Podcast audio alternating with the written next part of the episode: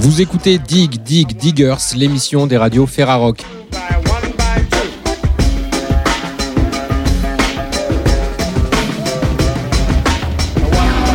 Au programme cette semaine, nous irons à Rennes pour vous parler de la place des femmes dans le spectacle vivant. Nous irons également à Nantes pour vous parler du festival Culture Barbare.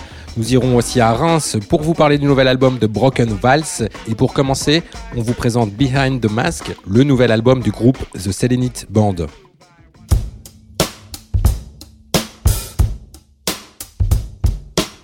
Radio Primitive propose à la Ferrarock de découvrir la formation d'Ethio Jazz The Selenite Band. Pour la sortie de leur album Behind the Mask sur le label Stereofunk, nous avons interviewé Antoine Laloux.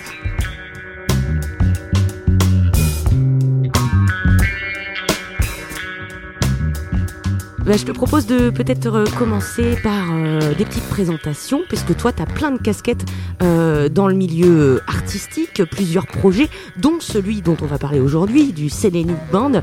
Est-ce que tu peux nous parler de comment ce projet il est arrivé dans ton parcours? Alors ça remonte maintenant à une bonne vingtaine d'années. En fait, c'est vraiment par hasard. Euh, moi, je suis, je m'intéresse beaucoup à la littérature, à la poésie, et euh, je suis très fan d'Arthur Rimbaud. Et c'était en 99, j'avais entrepris en fait un voyage en Éthiopie. Je voulais me refaire en fait le chemin d'Arthur Rimbaud qui était allé euh, en Abyssinie au Harar. Et donc ça, c'était mon premier contact euh, avec euh, l'Éthiopie. Je, travaillais à peu près en même temps avec un musicien qui faisait de la musique d'Afrique de l'Ouest, musique mandingue, musique malienne, à la Cora. Et un jour, il vient à la maison et il voit mes disques des Doors. Et euh, il me dit Antoine, j'ai quelque chose à te faire écouter, c'est comme les Doors, mais africains. Et il me ramène une cassette qu'il m'avait fait à partir de, disques qu'il avait. Et c'était euh, Moulatou Astatke et Mahmoud Ahmed, qui sont deux artistes éthiopiens de l'époque euh, 60-70, euh, ce qu'on a appelé l'âge d'or de la musique éthiopienne. Et c'est comme ça, en fait, euh, donc on est en quoi, à peu près 2000, euh, cette époque-là, que je découvre pour la première fois, en fait, la musique éthiopique. Et à ce moment-là, il y avait un, producteur français qui s'appelle Francis Falsetto, qui avait travaillé sur. Euh, il a fait plein de voyages en Éthiopie. Il a retrouvé des enregistrements d'époque qui étaient complètement en fait inconnus du grand public. Et lui, il a ressorti cette collection éthiopique avec Bouddha Music. Aujourd'hui, on est à une trentaine de volumes à peu près. Et c'est grâce à ce travail-là, en fait, de Francis Falsetto, qu'on a pu euh, alimenter sa culture en fait euh, en musique éthiopienne. Donc toi, tu découvres cette musique éthiopienne-là, là-bas, du coup, et euh, qu'est-ce qui t'a plu en particulier là-dedans?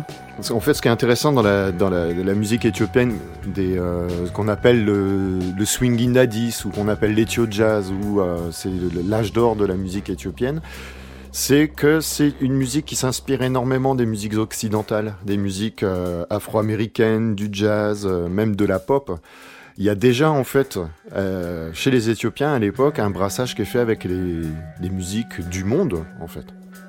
Et pour nous, ça sonne, euh, ça sonne, c'est facile en fait d'accès. On n'est pas sur une musique traditionnelle euh, où on a des instruments vraiment propres à, une région avec euh, vraiment une culture très prononcée. On n'est on pas sur, euh, c'est pas de la musique ethnique en fait.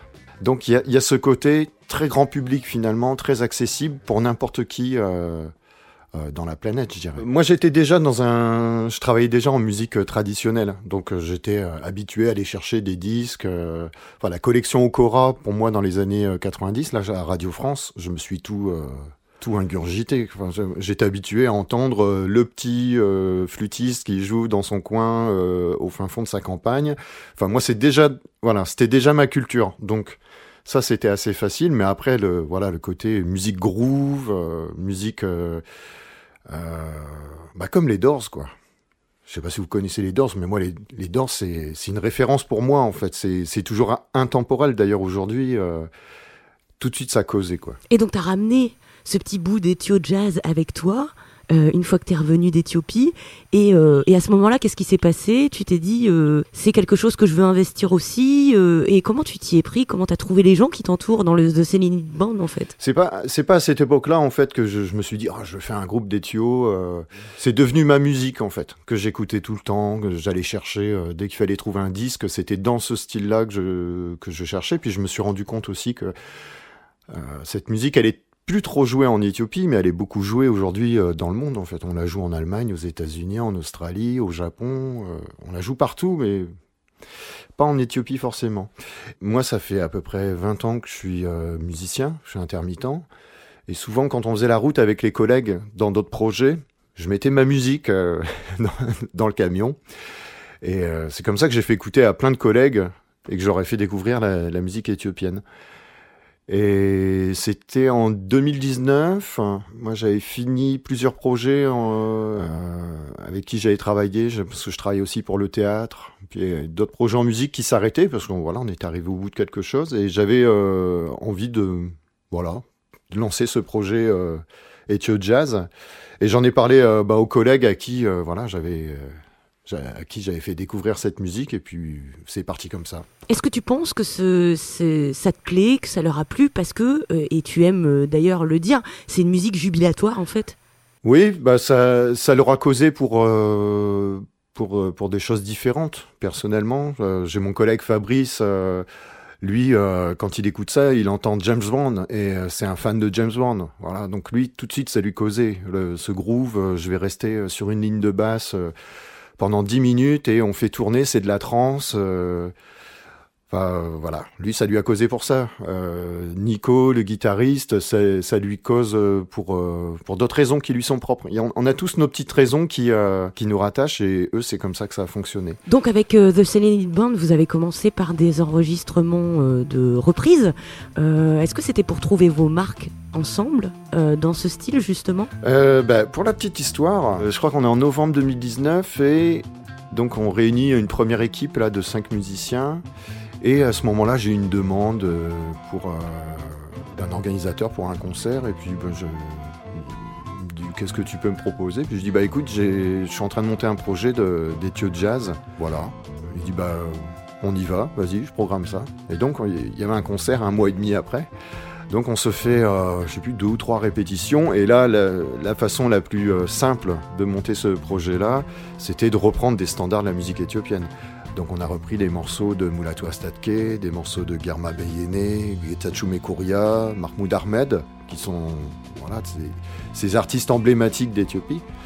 Et euh, autour de ce répertoire euh, de reprises, de standards, voilà, on a, on a, fait notre premier concert, qui a été enregistré. Et euh, nous, on a, on a pressé un premier EP avec cet enregistrement pour faire connaître le projet. Et c'est comme ça que Martin Deser, qui est euh, le directeur du label Stéréofunk, qui nous édite, est, tombé sur le projet et euh, nous a dit euh, les gars Saoudi on fait un disque ensemble et c'est parti comme ça. En, fait en l'espace de deux mois là, ça a été très très très vite.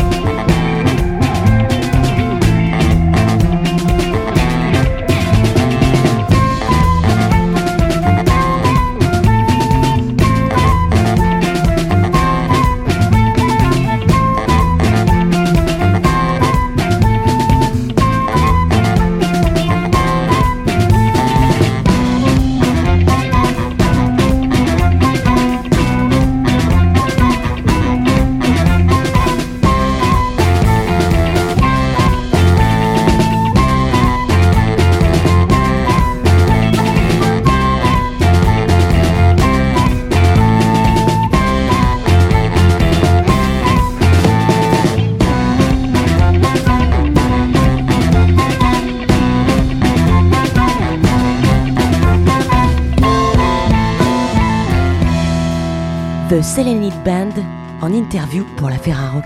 Behind the Mask, il vient euh, tout juste de sortir. Il y a quoi, du coup, derrière euh, vos masques? C'est la première question qui me vient. Hein. il y a un titre qui a changé. En fait, au départ, donc c'était avant le confinement, euh, on travaillait sur l'album. C'était prévu qu'on aille enregistrer en Allemagne. Et l'album devait s'appeler Wear Your Mask. Et après ce qui s'est passé avec le Covid, on s'est dit on va changer de titre parce que ça sonnait un peu récupération, alors que c'était pas le cas du tout. Et on a choisi d'appeler ça Behind the Mask, qui est un peu une invitation à, venir voir, venir écouter en tout cas, euh, ce qui se cache derrière. Euh, voilà, c'est quoi ce, ce, projet là, Ethio Jazz, Krautrock, Afro Jazz. Euh, c'est venir découvrir cette musique éthiopienne qu'on joue, mais avec euh, toutes nos influences, avec ce qu'on est. Voilà, justement, tout à l'heure, on parlait de l'apport de chaque musicien. Bah, le, projet tel qu'il sonne là, sur le Behind the Mask, c'est l'apport de chaque musicien, justement. Et c'est une invitation à, creuser et puis euh, vous, euh, vous vous dévoilez en fait aussi par ces créations, ces compositions originales Exactement. Alors nous, l'album était déjà écrit avant toute la période confinement. Euh, et c'est justement ce que j'expliquais. On devait aller euh, enregistrer en Allemagne.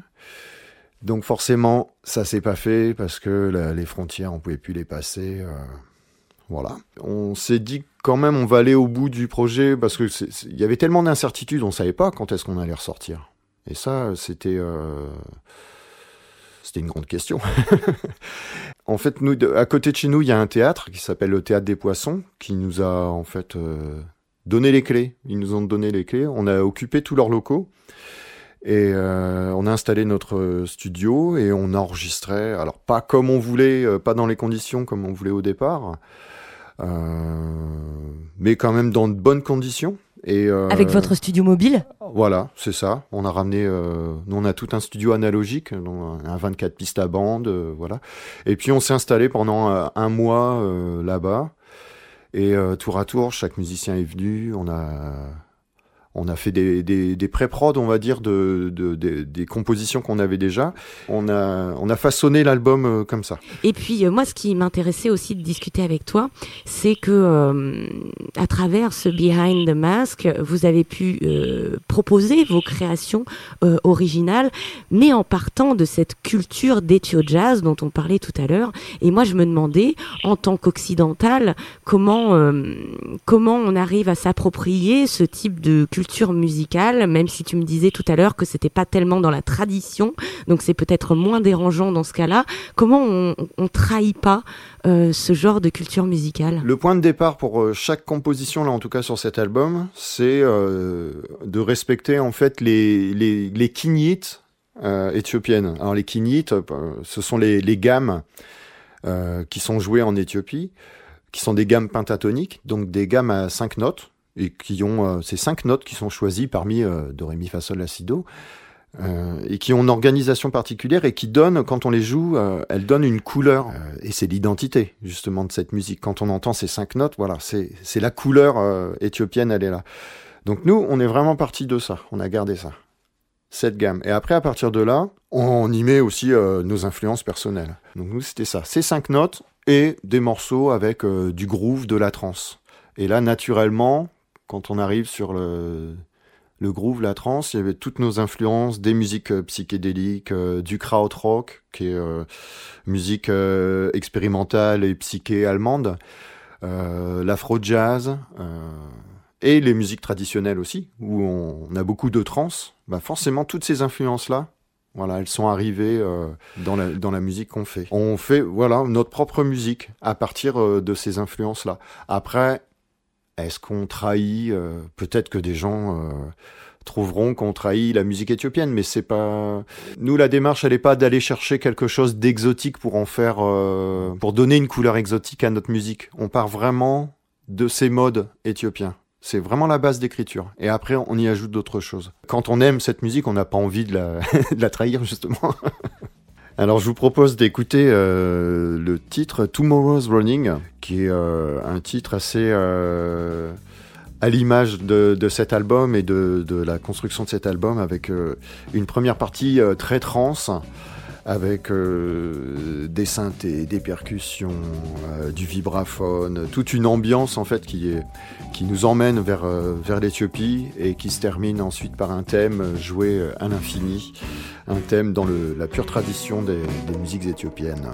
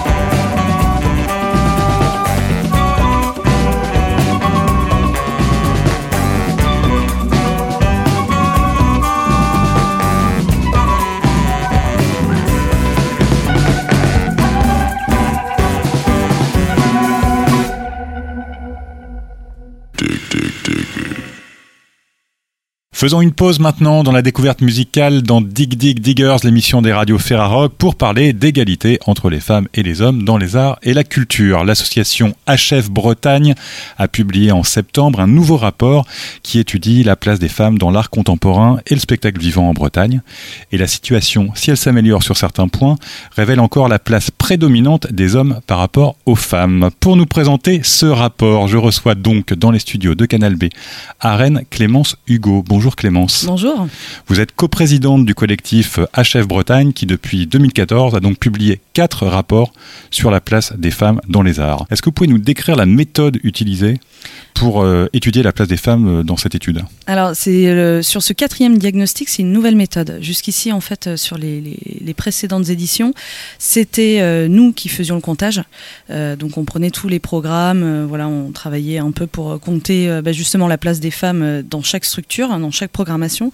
Et là, on a fait une nouveauté, c'est-à-dire que pour cette quatrième édition, nous avons travaillé avec les réseaux professionnels de, de Bretagne, à savoir euh, art contemporain en Bretagne, euh, le collectif des festivals, après-mai, Tam Craze pour les musiques traditionnelles. Et en fait, l'intérêt, c'était euh, vraiment aussi de, responsabiliser et de rendre acteurs ces réseaux professionnels. Ça a été facile de les convaincre, ces réseaux, de, de s'investir dans une telle étude parce que les chiffres euh, sont, sont pas super bons sur la, sur la représentation des femmes dans, dans ces métiers. Oui, après, euh, c'est pas le premier diagnostic qu'on fait. Donc, ça fait déjà euh, plusieurs années aussi qu'on travaille avec, euh, avec les, professionnels du secteur, donc qui nous connaissent bien. Et après, on le présente aussi comme un outil d'auto-évaluation pour aller vers du mieux. L'idée est pas de, de, alors, elle va être forcément de pointer les inégalités, mais c'est aussi un outil progression. Cette année, l'étude donc euh, porte sur les inégalités femmes-hommes dans le domaine de l'art contemporain et du spectacle vivant. Il est observé la place des femmes en termes de postes permanents dans les structures culturelles, mais aussi dans l'exposition des artistes, dans les musées ou les salles de spectacle. Il y a pas mal de constats euh, pointés par l'étude qui sont vraiment alarmants. Par exemple, j'en cite un parmi plein d'autres qu'il y a dans le, y dans le document, sur les scènes de, des salles de musiques actuelles bretonnes, sur 10 artistes accueillis, moins de 2 seulement sont des femmes, 8 sont des hommes. Ces mêmes salles ont accueilli aussi trois concerts sans hommes sur scène contre 71 sans femmes. Comment expliquer ces écarts, ces écarts gigantesques? Est-ce qu'il y a vraiment moins de musiciennes talentueuses que de musiciens? Je vous pose la question. Je pense que vous avez la, réponse. Euh, non, en fait, euh, ce qu'on aime à dire à Chef Bretagne, c'est de déconstruire la notion de talent. C'est quoi du talent? En fait, le, talent, pour nous, c'est du travail, mais c'est aussi des moyens et de la visibilité. C'est-à-dire que c'est pas possible qu'il y ait seulement 17% euh, de femmes ayant du talent. Il y en a d'autres, il faut aller les chercher. Après, ce qu'on fait, on, travaille un peu pour trouver les, différents outils pour faire émerger bah, tous ces talents finalement qui ne sont pas euh, qui ne sont pas dénichés. Et euh, pour cela, il y a, il y a vraiment plein de plein d'outils. Euh, ça peut être déjà de, de, demander aux programmateurs et programmatrices de d'être attentif aux, concerts qu'ils vont voir. Euh, combien de femmes il y a sur scène euh, Je ne sais pas s'ils vont voir une dizaine de concerts qui se disent en fait tiens j'ai vu combien de femmes. Et donc c'est aussi cette notion un peu d'effort d'aller chercher. Euh, et puis après il y a un travail notamment d'action culturelle. On, en parle beaucoup. Finalement il y en a pas beaucoup, mais ces ateliers en non mixité. donc là c'est aussi pour que des femmes se sentent et des jeunes filles se sentent safe pour s'exprimer sans que ce soit orienté parce qu'on le voit finalement il y a on va orienter des fois euh, le travail artistique euh, d'une femme parce que c'est une femme. Euh, et, donc voilà, ce sont un peu tous ces outils et puis bah, cette prise de conscience aussi de la manière de s'adresser différemment aux filles. L'étude montre aussi que quand une femme est programmatrice de, de, salles ou de, ou de festivals, en, l'occurrence c'est plutôt de festivals dont, dont il s'agit sur les données de l'étude, elles ont tendance à programmer plus de femmes. Mais oui, c'est un cercle vertueux en fait. Euh, et on le voit euh, aussi, il y avait d'autres chiffres qui montrent que quand, il y a, euh, quand c'est une femme lead sur scène, il y a plus de femmes au plateau. Donc en fait, c'est comment rétablir l'égalité. Il, y a beaucoup de moyens. Enfin, il y a beaucoup de. de... Finalement, c'est un système, donc il faut agir un peu à tous les niveaux. Mais notamment, plus on met de femmes, plus il y aura de femmes. Pour illustrer la place des femmes euh, artistes aujourd'hui, je voudrais qu'on écoute un extrait de la série de reportages radiophoniques euh, L'île aux femmes, produite par la Corlab, la Fédération des radios associatives bretonnes et HF Bretagne. On va y entendre le témoignage de Sarah et Mirabel, musiciennes au sein d'un groupe qui s'appelle Les Amirales.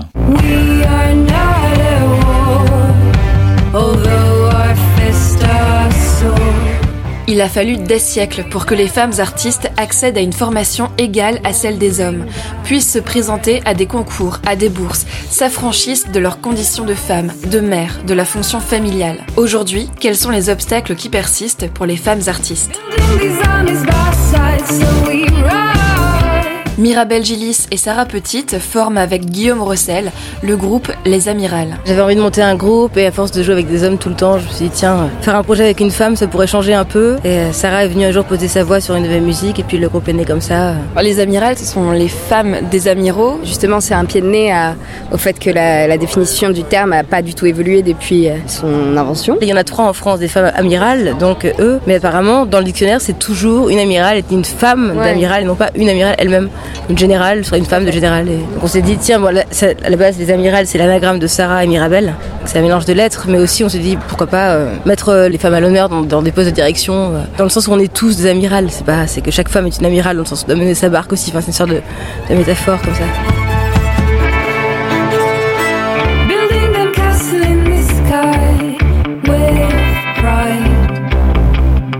Depuis 2016 avec la vague MeToo, euh, qu'est-ce que vous avez euh, ressenti vous dans l'univers musical? Moi personnellement, je me sens plus protégée en sachant qu'il y a ce débat-là, parce que je sais que ce sera moins des choses à défendre ensuite en arrivant sur un plateau avec des techniciens, dans des tournées uniquement masculines où il va falloir... Euh, enfin, j'ai tellement en tournée eu des problèmes de machistes par rapport à alors son jack elle va le brancher où, comme si on prenait pour une. Il y a de plus en plus de femmes techniciennes sur les plateaux aussi, ce qui fait du bien. en ayant tourné avec Miosec un peu partout en France, on a fait comme une tournée de présence 160 concerts. Je pense qu'il y a peut-être une dizaine de fois sur 160 que j'ai vu des femmes sur un plateau par exemple. Donc en tant que femme, arriver sur un plateau uniquement masculin, c'est un peu compliqué. Enfin moi j'ai l'impression qu'en arrivant sur un plateau, il faut déjà faire ses preuves en tant que femme, c'est-à-dire euh, intérêt à assurer non seulement la, partie technique, mais aussi instrumentale. En violoniste, je me sens obligée de faire une milliard de notes à la seconde pour être sûre que je sois respectée, ce qui n'est pas du tout le cas des, garçons à côté. Et que s'il y a un moindre problème technique, euh, on passe tout de suite. Enfin, c'est ça peut être problématique où on est un peu nul quoi donc ouais enfin les, les, réflexions machistes mais bon je trouve moi je trouve que c'est en train d'évoluer parce qu'on en parle beaucoup de cette question là grâce au mouvement MeToo et tout ça je pense que les, hommes ont un peu peur aussi non ils sont un peu surveillés quoi Clémence Hugo, une réaction par rapport à, ce témoignage bah, une réaction. Euh, en fait, c'est tout ce qu'on entend un peu partout depuis euh, depuis des années. Peut-être voilà, maintenant au moins les choses sont plus dites. Et euh, je pense qu'avant, elles étaient vécues pas forcément de manière consciente. C'est comme par exemple rentrer de nuit toute seule d'un bar. Voilà, en fait, euh, ça m'est souvent arrivé de dire à des hommes, bah, tu demandes à n'importe quelle fille ce soir, c'est quoi son truc quand elle rentre de nuit et qu'elle croise un gars, elle a forcément un truc. Soit elle appelle, elle, fait mine de passer un coup de fil, elle change de trottoir. Et en fait, ce sont des choses qui sont inconscientes qu'on vit, euh, des dominations du quotidien. Et, euh, et, du coup, bah là, ça se retrouve partout, mais dont dans le secteur de la musique. Et je pense qu'en fait, maintenant que les choses sont dites, que la parole se libère, les choses sont plus conscientes. Et donc, à partir du moment où elles sont plus conscientisées, c'est plus facile aussi de lutter contre ça. Et clairement, moi j'ai l'impression que les hommes en ont pas du tout conscience en fait de, de, de, ce que tu décris euh, là par exemple de la, de, de, la femme qui rentre chez elle, euh, qui fait mine de passer un coup de fil. C'est des situations qui qu'on ne rencontre pas en tant qu'homme. Oui, mais alors euh, là, je vais aller sur un, un, autre sujet, mais qui est aussi cette question d'humilité, en fait, de savoir qu'on ne sait pas. Euh, tout comme mm. moi, en tant que blanche, je vais pas aller expliquer euh, à une personne racisée, en fait, c'est quoi son quotidien, parce que je sais qu'il y a des choses, c'est ces dominations invisibles qu'on ne voit pas, qui sont comme des petits poisons du quotidien.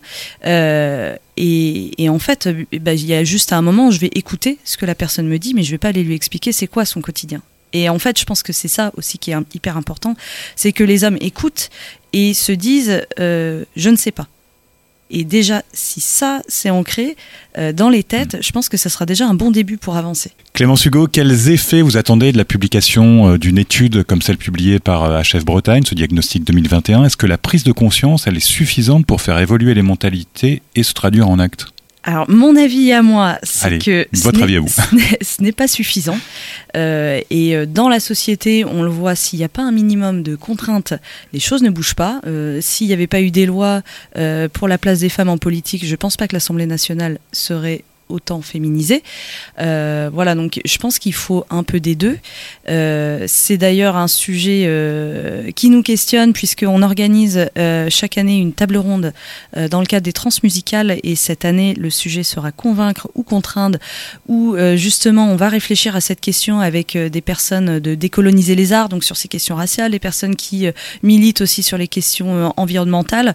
Et donc l'idée c'est de croiser un petit peu tout ça pour, bah, pour trouver le je pense pas qu'il y ait de bonnes réponses, euh, sachant qu'en plus, selon chaque structure, selon, selon, chaque territoire, il va y avoir des dynamiques différentes, mais la contrainte euh, me semble euh, nécessaire.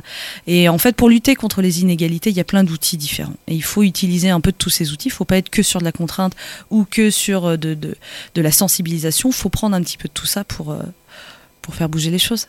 Clémence Hugo, merci et je rappelle que vous êtes donc membre du collectif HF Bretagne qui vient de publier son diagnostic 2021 sur la place des femmes dans la culture en Bretagne et que ce diagnostic est disponible sur le site hfbretagne.com avec plein d'autres ressources intéressantes sur l'égalité entre femmes et hommes dans la culture. Merci beaucoup Clémence. Merci.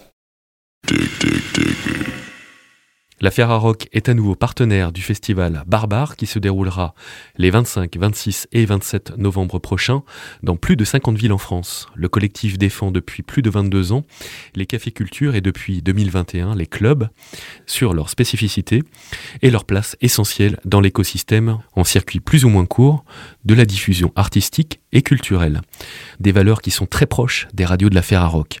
Pour prendre la température de ces lieux et découvrir l'actualité du festival Barbare, j'ai la chance de recevoir Denis Taledec, le directeur du collectif Barbare, qui, à quelques semaines du festival, a bien voulu nous consacrer un peu de son précieux temps.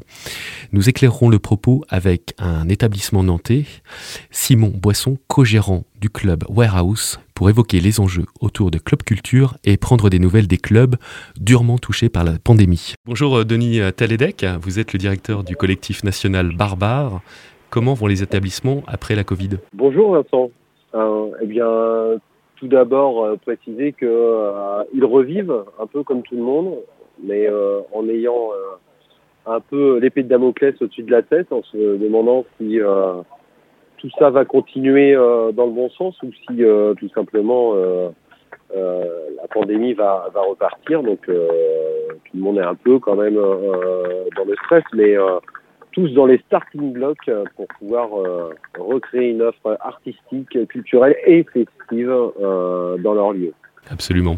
Est-ce que vous pouvez nous donner quelques points de repère sur le collectif Barbare? Écoutez, le collectif, c'est la Fédération nationale des cafés et clubs culture, club culture depuis cette année. historiquement, c'est une fédération de cafés-concerts qui est née il y a 20 ans à Nantes et qui s'est répandue sur toute la France en France métropolitaine et Outre-mer, puisqu'on a, on a des adhérents euh, aussi en Outre-mer. Cette fédération a 20 ans et nous fêtons, euh, nous avons fêté les 20 ans euh, donc euh, juste avant la pandémie et là nous allons fêter notre 19e festival. Globalement, c'est une, fédération de responsables de café-concert qui s'était réunie initialement pour monter le festival éponyme Culture Barbare et qui très rapidement se sont aperçus qu'ils avaient plein, d'autres choses à apporter et donc se sont constitués en fédération euh, historiquement euh, il y a une, une quinzaine d'années. Vous disiez tout à l'heure, après 19 euh, éditions, je vais venir au festival qui est né donc ici à Nantes au siècle dernier, en 1999. Ça nous ramène loin, loin dans le temps. Avec 14 établissements, je crois que j'ai compté sur l'affiche, et qui a essaimé euh, dans plus de 50 villes partout en France et en Outre-mer, avec 181 lieux pour cette édition 2021 et plus de 500 événements programmés. Comment vous abordez le retour de cet événement musical le plus important après la fête de la musique? Tout simplement, je pense que ça a du sens, et notamment suite à la crise Covid. On voit que euh, lors des déconfinements, euh, la vie a repris dans votre rue, en bas de chez vous, dans votre établissement euh, de proximité, et que euh, tout ceci euh, met en exergue le besoin euh, de retrouver d'altérité d'offres diffuses culturelles en fonction des différents publics, et, et je pense qu'on réambitionne de, de, de, valoriser le festival parce que c'est un festival qui a du sens eu égard à, ce qui a pu se passer euh, par rapport à ça, a du sens du point de vue artistique et c'est pour ça que l'arrivée des clubs est aussi euh, un peu le, le, focus de cette année, mmh.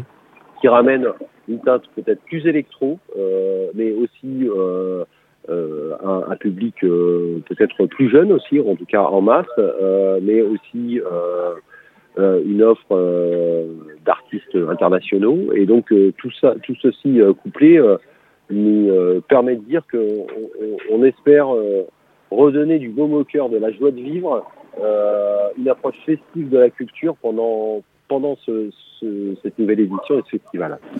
Et puis vous avez choisi, vous venez de le dire, hein, vous avez choisi d'élargir le collectif au club et aux discothèques à travers le, sous-collectif ou qui fait partie en fait du collectif Barbare mais Club Culture. Est-ce que c'est la période passée qui était l'élément déclencheur pour euh, créer cette, euh, cette branche?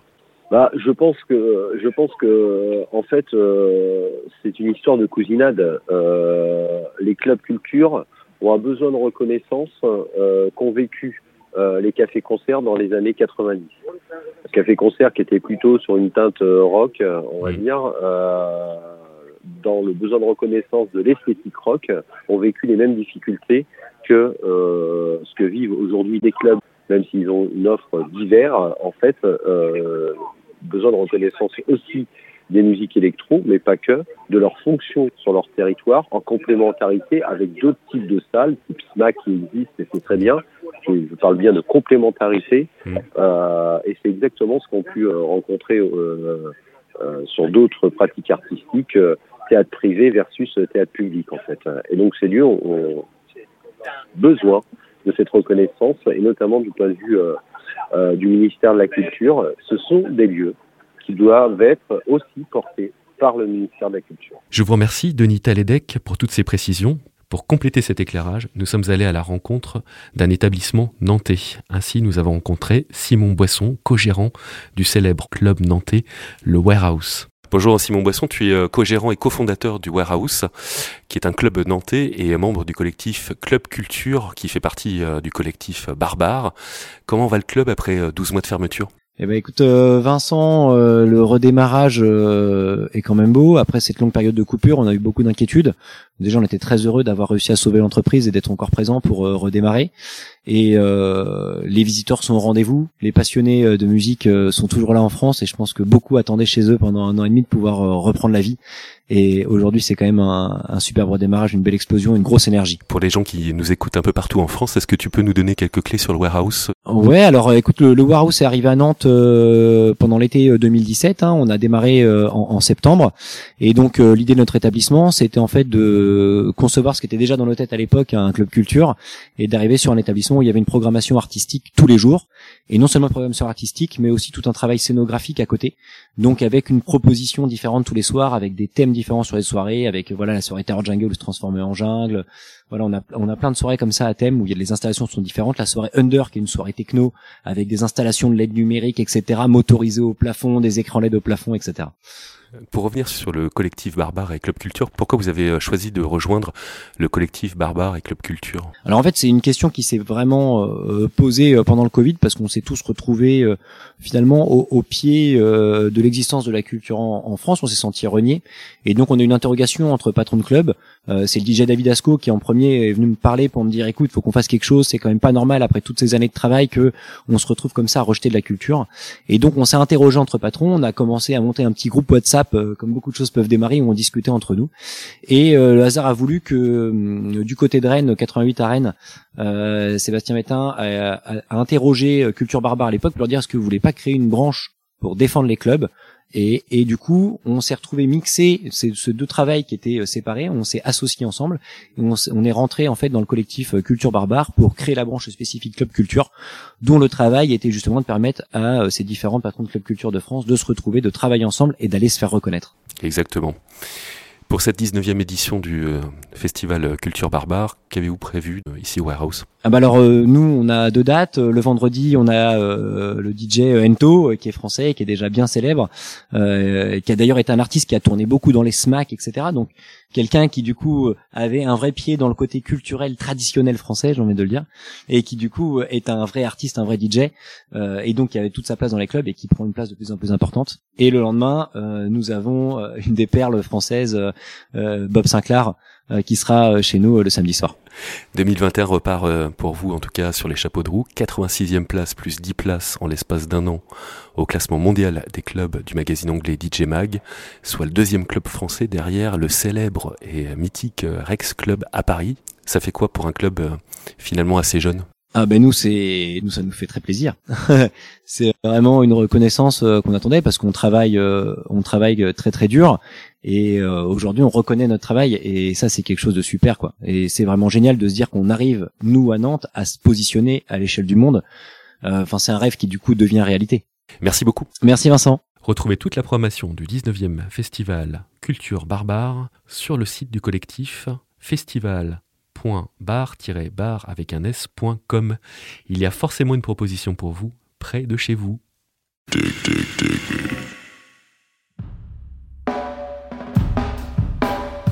Le groupe Broken Vault sortait son deuxième album, End Disasters, le 15 octobre dernier sur Beast Records et l'autre distribution.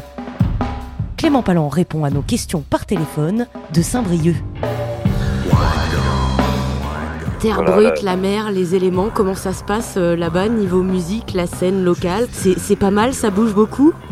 Euh, bah oui, oui, il se passe quand même pas mal de choses. Quand même beaucoup d'événements qui se passent ici. Puis on a la, on n'est jamais loin de Brest, de Rennes, euh, Lorient-Quimper, tout ça où il se passe quand même beaucoup de choses. Donc euh, voilà, on a de quoi faire autour de nous donc, et d'échanger avec, avec des camarades. Et toi, tu viens de là-bas ou c'est une terre que tu as rejoint après pour des besoins musicaux? Non, non, moi je, suis pas né en Bretagne, mais euh, j'ai grandi en Bretagne, à Saint-Brieuc. Dans, dans, ma vingtaine, je suis passé par Rennes, euh, voilà, où j'ai joué beaucoup, j'ai euh, rencontré beaucoup, j'ai programmé aussi, en travaillant dans les bistrots, tout ça. Donc, c'est des échanges assez naturels avec, ah, c'est ça la voix, c'est la culture bistrot alors peut-être Il y a peut-être un peu de ça, ouais. Il y a peut-être un peu de ça, d'accord. Je me demandais si euh, le, le, titre du premier album lié à ce deuxième album, et on va en parler, le premier s'appelait A Mysterious Land of Happiness, et le deuxième, apparaître là, c'est End Disasters. Est-ce que ce titre-là, il est lié euh, à votre environnement euh, géographique, ou alors pas du tout? Alors, euh, de base, pas du tout. Euh, après, il y a, y a une idée quand même derrière ce, Mysterious Land euh, of Happiness. Voilà, c'est le M Disasters. C'est voilà, c'est le, côté euh, d'une terre, voilà, où il y a encore quand même pas mal de choses à faire et, malgré voilà, malgré les désastres, il y a quand même, on peut quand même avoir quelques quelques petites lueurs et justement assez mystérieuses en fait justement. Qu'est-ce qui fait qu'une terre justement un peu brute, voilà, peut ramener des choses quand même hein, parfois quelques éclaircies et pas mal de zones d'ombre aussi. Mais euh, voilà, l'un n'empêche pas l'autre et justement c'est de pas tomber dans le côté euh, tout est euh, tout est noir ou alors tout est tout est beau. Mais voilà, mais c'est de rapporter justement tout ce ce côté pas fini encore à faire qui était intéressant. Alors tu dis pas tout noir, mais ce deuxième volet, il est quand même assez sombre. Euh, assez, euh, moi je dirais euh, crépusculaire quand même, autant au niveau du vocabulaire que vous employez, de la symbolique aussi présente à la fois, bah, je dirais sur les pochettes hein, d'albums. On en parle de ce, de cette liaison en deux parties, ce diptyque d'albums. Moi, ce qui m'intéressait, c'est de savoir comment ça avait été pensé tout ça. Est-ce que dès le départ vous vous êtes dit, tiens, on a plein de, de chansons, c'est une, il y a une cohérence là-dedans, on va le penser en plusieurs parties. Ou est-ce que euh, ça s'est quand même un peu fait comme ça euh, sur le tard et vous êtes aperçu euh, de ça et vous êtes dit bon maintenant que c'est comme ça pourquoi pas? Alors en fait à la base l'idée nous on voulait faire un, double album. Et en fait en discutant avec notre label avec avec les gens qui nous entourent en fait on s'est rendu compte que c'était pas forcément la bonne idée parce que c'est ça coûte cher à fabriquer, c'est long, enfin voilà, il y, y avait des choses comme ça, mais en même temps on avait la matière, donc on voulait quand même garder cette matière-là. Et donc du coup, on a décidé justement de scinder. Euh, de, plutôt que de faire un double, de faire un, un diptyque en fait. Après, quand on a euh, écrit les morceaux et euh, on avait déjà le, thème, le nom du, de, des albums et, et, le thème, mais on n'a pas enregistré en disant telle chanson servira au premier, telle chanson servira au deuxième. En fait, c'est vraiment une fois qu'on avait toute la matière, on a réfléchi à comment on pouvait faire interagir les deux, parce qu'en fait, il y, a des, références dans les deux. On n'a pas voulu faire une phase claire, une phase sombre non plus totalement, parce que le, justement en plus voilà de, du côté sombre peut aussi apparaître des choses. Euh, voilà, il faut un moment pour qu'il fasse jour, il faut qu'il fasse nuit. Euh, sinon, voilà, ça, le, mot n'a plus de valeur. Donc voilà, on n'a pas pensé vraiment en, coupant les choses en deux, mais voilà plutôt euh, à voilà mettre des, passerelles en, entre, entre les, deux, les deux disques. Et, euh, et après, oui, forcément, on trouve en plus la, la symbolique sur la pochette euh, du deuxième est vraiment effectivement un peu plus, on va un peu plus dans la noirceur. mais, mais encore une fois, voilà, c'est pour mieux revenir dans, la, dans le côté lumineux du, du premier. Oui, parce qu'il y a vraiment un effet miroir, hein, que ce soit dans la composition euh, de l'album avec euh, bah, les titres, par exemple, avec des bouts d'enregistrement qui reviennent aussi, les interludes, et puis même sur la pochette, euh, comme je le disais, bah, dans le premier album, il y avait une pieuvre en arrière-plan. Là, cette pieuvre, elle est centrale, donc on sent quand même le lien dans tout ça. Ah bah oui, de toute façon, on a vraiment voulu, on a travaillé donc avec Tom Bornarel, donc notre graphiste qui est, qui est en Belgique, voilà vraiment à essayer de retrouver, euh, voilà, enfin d'avoir déjà cet effet miroir effectivement, et puis de retrouver les, symboles euh, un peu sur les deux. Euh, pareil, le, la typo de Rock'n'Roll se, se, délite un peu sur le deuxième. voilà, enfin tout, ça est pensé évidemment. Voilà pour les, les, interludes justement, la base qui était un, seul morceau, on a décidé de le couper en quatre. Enfin, les, éditeurs écouteront le disque. C'est vraiment après en fait qu'on a on n'est pas repassé par un studio. Non, coup, pour nous, il a enregistré depuis déjà un bout de temps ce disque. Mais euh, il y a eu la release party. Comment ça s'est passé Et puis euh, surtout, euh, comment ça s'est passé de retrouver la scène aussi après tout ce temps, quoi? Eh ben, ça s'est plutôt bien passé. puis au contraire. Et, et, puis ça fait du bien, voilà, de retrouver la scène. On a même si on a eu quelques quelques petites dates cet été pour préparer tout ça quand même. Et ça fait du bien de retrouver les sensations, de retrouver l'énergie, de retrouver du public debout qui danse. voilà, enfin, c'est des choses assez essentielles en fait pour nous aussi parce qu'on a des mains, voilà, enfin, ça fait 15 ans qu'on fait qu'on fait ce métier. Et puis voilà bah, Waltz même si euh, voilà on a ce sont nos premiers disques on a mais euh, voilà c'est un, un, groupe qui n'est pas nouveau parce que c'est un, duo qui s'appelait Buck avant. Et euh, voilà on a commencé par de la scène. On avait créé ce duo pour de la scène. C'est important pour nous voilà de, ce passage là même si on adore s'éclater en studio et faire des trucs un peu bizarres justement. Et, et voilà aller dans les c'est pas, dans le concept mais mais dans le dans la recherche justement de trouver des des choses un peu rigolotes sur les, sur les disques, euh, qui soient pas juste une, une pâle copie de ce qu'on peut faire sur scène. Oh my children, I gone away. And my wife ain't got a word to say. She left me after the last flood.